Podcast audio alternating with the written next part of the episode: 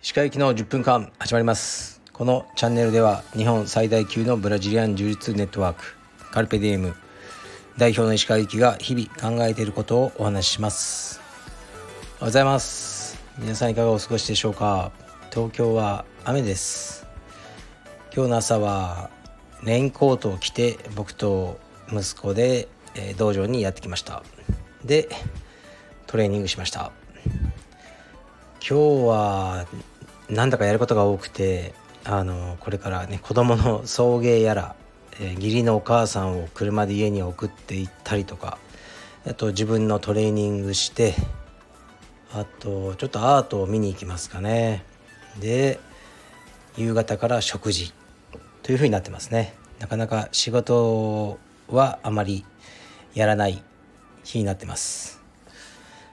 えー、っとねトレーニングのことよく聞かれるんですよね。最近。なんであんなにやってるんですかとか。あのえっとね基本的に毎日やってたんですよ。ずっと。今までも。で腰痛がひどくてやってなかったけどあの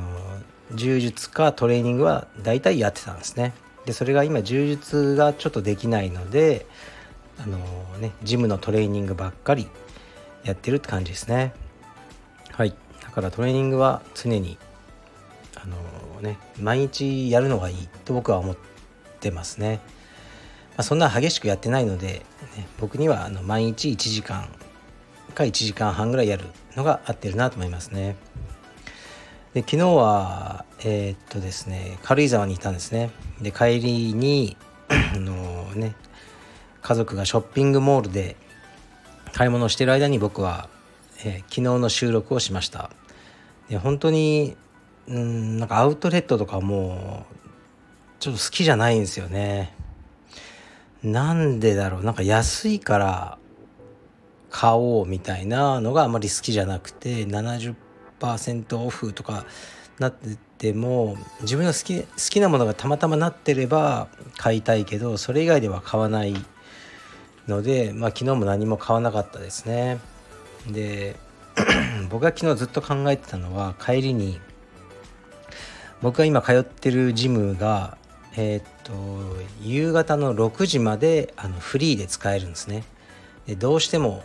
やりたかったんです。2泊3日の旅行で。でねあの縄跳びとか持ってたんですけど雨が降ったので2日目ほとんど何もやってなかったんですね。部屋の中でローラーとかをやったんですけどあのねだちょっとそれじゃ足りないなっていう思いがあって。で旅行に来た日っていうのは朝の8時から1時間トレーニングをしてきたんです。だからまあいいな。だその真ん中の日が何もできなくて。でね2泊3日の最後の3日目はなんとか東京に5時に着けば、ね、5時から6時間1時間有酸素運動できるなってと思ったんですね。で計算するとやっぱりえっ、と23時間かかるので軽井沢からが2時にはどうしても出たい。2時に出るためには1時に食事だとかもうそういうのを朝からね考えちゃうんですよ。でこう、まあ、うちの奥さんとか、まあ、子供はもちろんねうちの奥さんとかあんまりそういうこう僕のそういうところが好きじゃないんですよね。でで揉めることも多いんですけどとにかく僕はもう5時からトレーニングを今日はしたいんだっていうふうにこう主張してだから2時には出るぞというふうに言ってたんですね。で、えー、なんとか2時に出たんですがあの霧がすごくて高速道路で速度制限50キロだったんですね。で途中こうね事故事故渋滞まで起きてもう僕はとにかく5時に間に合うのかってもうそれがすごくストレスで。でなんとかあのねもう本当に4時55分ぐらいに家に着いたんですね。で僕の車の中はもう、ね、あのもちろん旅行行ったんで荷物だらけですけどそれはあの、まあ、うちの奥さんも空気を読んでもう何もしなくていい。あなたはジムに行って、やっとくからって言われたので車の鍵渡してじゃあって言ってすぐに着替えて、まあ、5時にジムに入って6時までトレーニングしましたね。で、まあ、一つ思ったのはあの僕がその5時にジムに入ってきた時はその他のメンバーさんとかそのジムの、ね、スタッフさんとかは僕がそんな思いで来たことはもう絶対分かんないと思うんですね。ね入ってくる時は普通に「あこんにちは」入ってくるんで僕の中では「やったぜやり遂げたぜ」5時に来れたと思ったんですけどまあねそんなのあの言わないじゃないですかだから普通にトレーニングしてるだけなので何事もなかったようにこう過ぎていくんですけど、まあ、これ自分の仕事にも置き換えてみたら普通に会員さん来てくれてるけど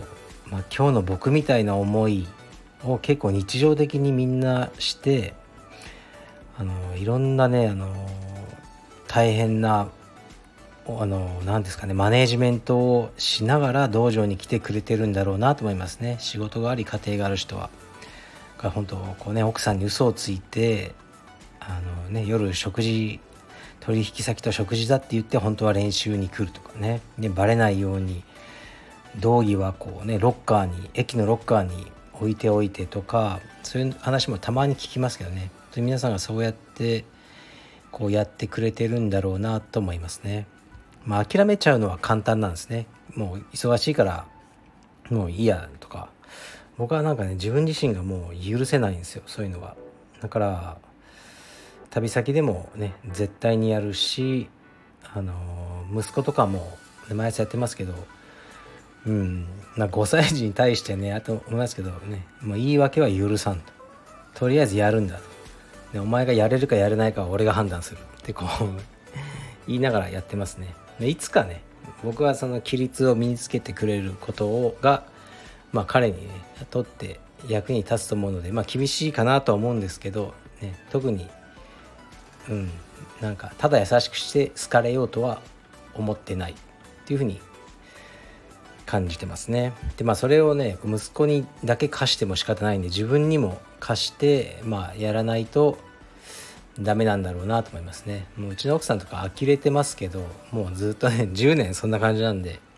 ね